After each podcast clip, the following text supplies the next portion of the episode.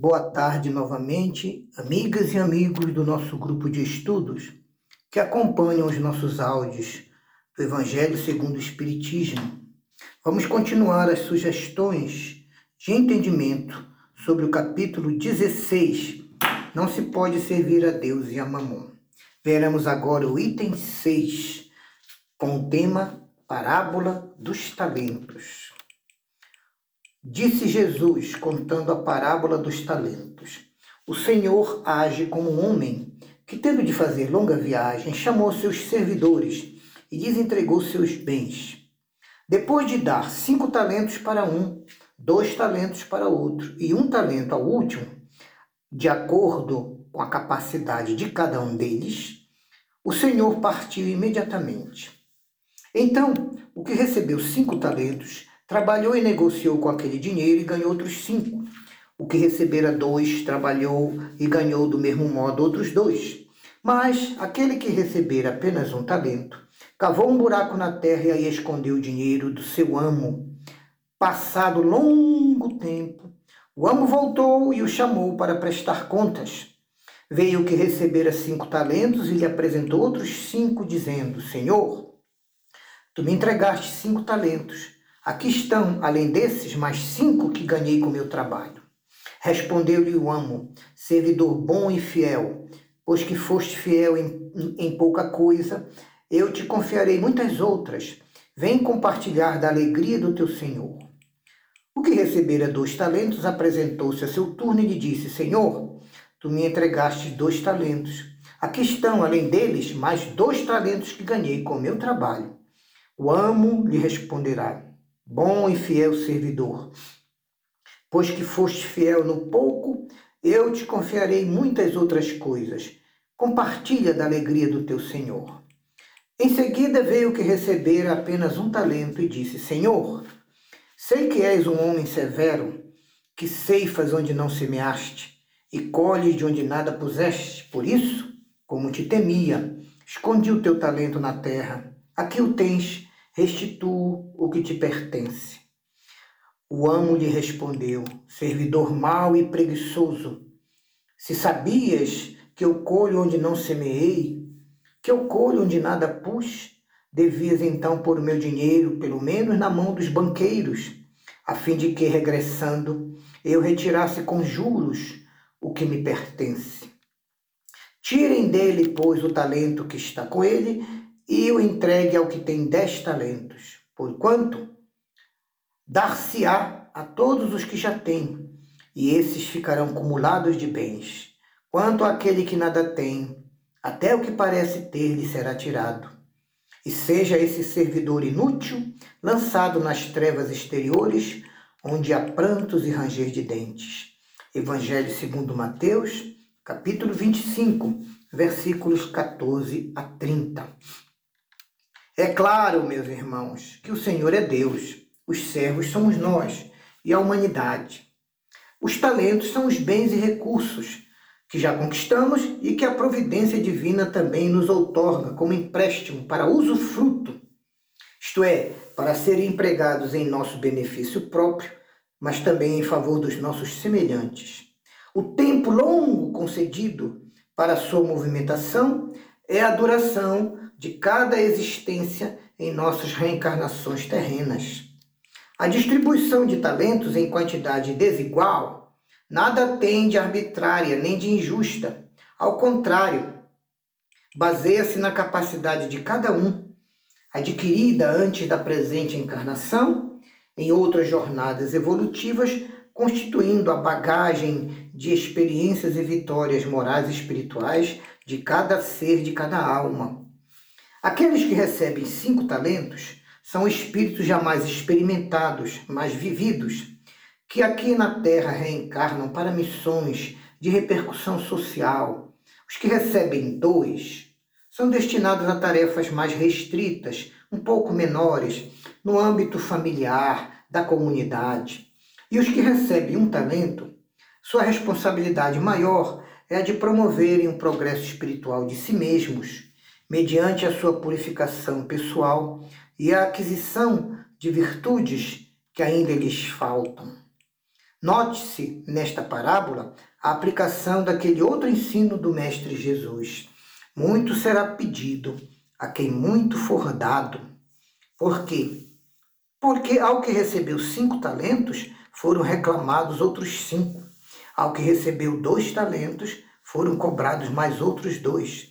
E ao que recebeu um, a exigência foi apenas de um.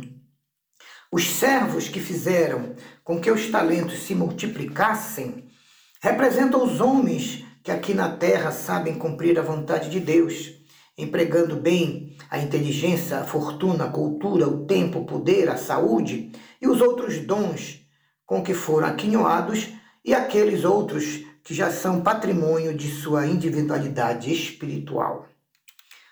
Já o servo que deixou improdutivo o talento, enterrando-o na inutilidade, falhando na sua incumbência que lhe fora cometida, simboliza os homens que perdem as oportunidades oferecidas pela providência divina para o seu adiantamento espiritual e para o auxílio para diminuir a dor e o sofrimento dos seus irmãos. Nesse terceiro servo, vemos posto em relevo o mau costume de certos homens que, para encobrirem as suas faltas e erros, a sua incompetência ou a sua desídia ou preguiça, eles se veem a justificar as suas fraquezas culpando os outros. Não hesitem em atribuir os deméritos que ele vive a Deus, ao Cristo, aos espíritos obsessores, à perseguição aqui no mundo e a outros fatores externos que não eles mesmos. Isso é uma irresponsabilidade e uma desonestidade pessoal querer colocar nos ombros dos outros as nossas desídias, as nossas imperfeições e os nossos erros. Dar-se-á aos que já têm, e esses ficarão cumulados de bens, é uma sentença do Cristo, que significa que todo aquele que trabalha no bem e se melhora, correspondendo à confiança que o Senhor depositou nele, este receberá ainda mais auxílio e mais proteção. Por quê? Para que ele possa aumentar ainda mais as, a consequência das virtudes com que ele vive na sua vida material. Possa aumentar o grau de assistência da providência divina aos seus semelhantes. Ao que não tem, tirar-se-lhe-á até o que parece ter, e seja esse servidor inútil lançado nas trevas exteriores, onde haverá choro e ranger de dentes, é uma sentença que quer dizer que aquele que não se esforçar para acrescentar alguma coisa àquilo que recebeu da misericórdia divina, deverá espiar em futuras reencarnações de sofrimentos, de dificuldades, de aflições, a sua incúria, a sua preguiça, a sua má vontade, de que deu provas, quando se verá privado até do pouco que teve por empréstimo, porque Deus é o proprietário de tudo. Ele nos empresta a fortuna, a vida mediana e às vezes a pobreza, para considerarmos títulos de usufruto, isto é, usarmos e fruirmos em favor de nós próprios, da nossa família e dos que nos cercam, dos nossos semelhantes em geral. A parábola dos talentos é uma história que representa as etapas evolutivas de cada um de nós. Por que há tantas diferenças de inteligência, de capacidade, de facilidade ou de dificuldade para aprender? Por que há tantas diferenças de perspicácia e tantas outras ferramentas, capacitações elementos e patrimônios de cada indivíduo. Porque sempre há diferença de aptidões, de concepções, de força de vontade, de ímpetos para realizar nos homens com os produtos e os valores divinos. Uma vez que cada um de nós vem trabalhando em velocidade e forma muito diferentes em nossas múltiplas reencarnações. Esta é a causa primária das diferenças entre os seres, mesmo aqueles que recebem no mesmo nível as concessões divinas. A própria diferenciação na quantidade de talentos confiadas a cada um dos servidores do Senhor, já demonstra que eles eram possuidores de capacidade de trabalho diferentes.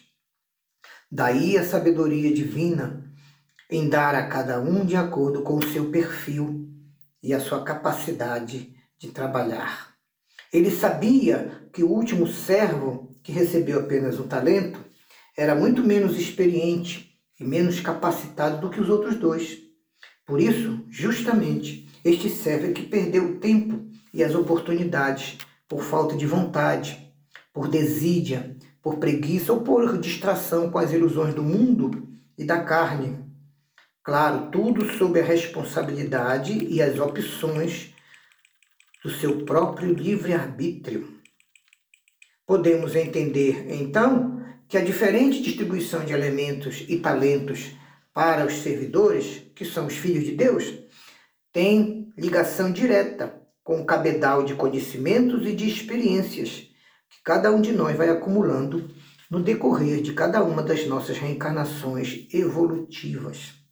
Assim, a providência divina encaminha para cada filho de Deus exatamente de acordo com a sua capacidade de gerir, administrar e produzir bons resultados com os bens do Senhor, e ainda a de produzir frutos e boas obras morais e espirituais que multipliquem na terra os sagrados valores da vida e que também assegurem o direito de cada vez mais administrarmos mais e melhor os bens do Criador que recebemos a título de usufruto.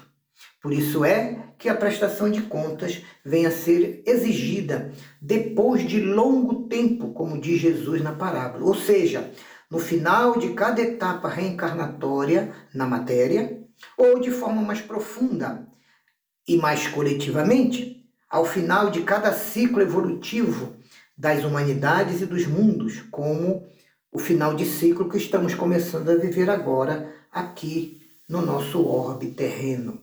O Senhor e amo dá o tempo suficiente para que cada um de nós se conscientize de seus próprios valores, para que cada um de nós juntemos esses valores com os valores da vida e de Deus, e tendo em, mão, em ter, e tendo em mãos todo esse tesouro real, possamos realizar as tarefas de caridade, de amor ao próximo e de evolução pessoal que nos competem pela nossa mudança interior e reforma moral, dentro do universo limitado de nossas potencialidades e de nosso cabedal de experiências.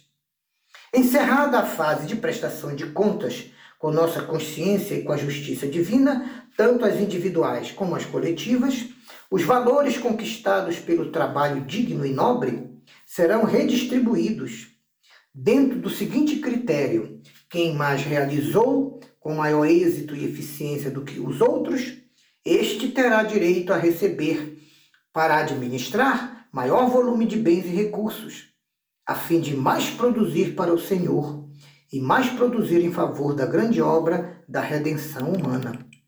Por isso, o Senhor, sabiamente, ordenou que o talento que fora enterrado e desprezado pelo servo inútil, que ficou estacionário e improdutivo, fosse retirado dele, do servidor preguiçoso, e fosse direcionado para o que havia produzido mais do que todos, a fim de que os resultados das boas obras do Senhor alcançassem o maior número possível de beneficiários da terra e do mundo espiritual. Concluindo, temos nessa parábola dos talentos o resumo de vários ensinamentos proverbiais das Escrituras, o Antigo e o Novo Testamento, a Bíblia. Por exemplo, aquele que é fiel no pouco, certamente será fiel no muito. Aquele que já tem êxito e mérito, mais se lhe dará e ele ficará em maior abundância. Mas ao que não tem, até o que parece que tem, lhe será retirado, porque com a desencarnação, todos os valores ficam aqui na terra e a pessoa que não conquistou mérito com esses valores perde tudo. Porque o Senhor, outro ensino das Escrituras, porque o Senhor recompensará a cada um de acordo com as suas obras e com o seu comportamento.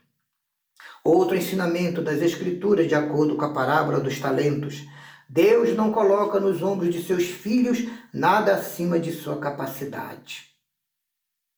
Outro ensinamento das Escrituras: o Senhor dá-lhes segundo as suas obras e segundo a malícia dos seus esforços. Dá-lhes conforme as obras das suas mãos. Torna-lhes a sua recompensa. Salmo 28, 4. Agora, escreveu Paulo de Tarso, permanecem a fé, a esperança e a caridade como os três maiores dons do Espírito. Entretanto, entre estas três coisas, esses três dons, a maior delas, porém, é a caridade. Primeira carta de Paulo aos Coríntios, capítulo 13, versículo 13. Então, meus irmãos, aproveitemos este ensino parabólico, alegórico de Jesus para termos certos em nossa fé espírita que precisamos trabalhar, ainda que usufruindo, trabalhar com o tesouro do Senhor que está sob nossas mãos e reproduzirmos em benefício nosso, da família e de toda a comunidade em que vivemos. E se pudermos, deixar, antes de reencarnarmos, desencarnarmos, um legado que possa melhorar um pouquinho a vida em nosso mundo. Este é o objetivo da nossa reencarnação. Suavizar nossas consciências, pagando vários de nossos erros, conhecer e experimentar novas ciências e novos conhecimentos, melhorar moralmente a nossa alma no campo moral e espiritual. E trabalhar pela caridade em favor dos nossos irmãos e em favor de toda a humanidade.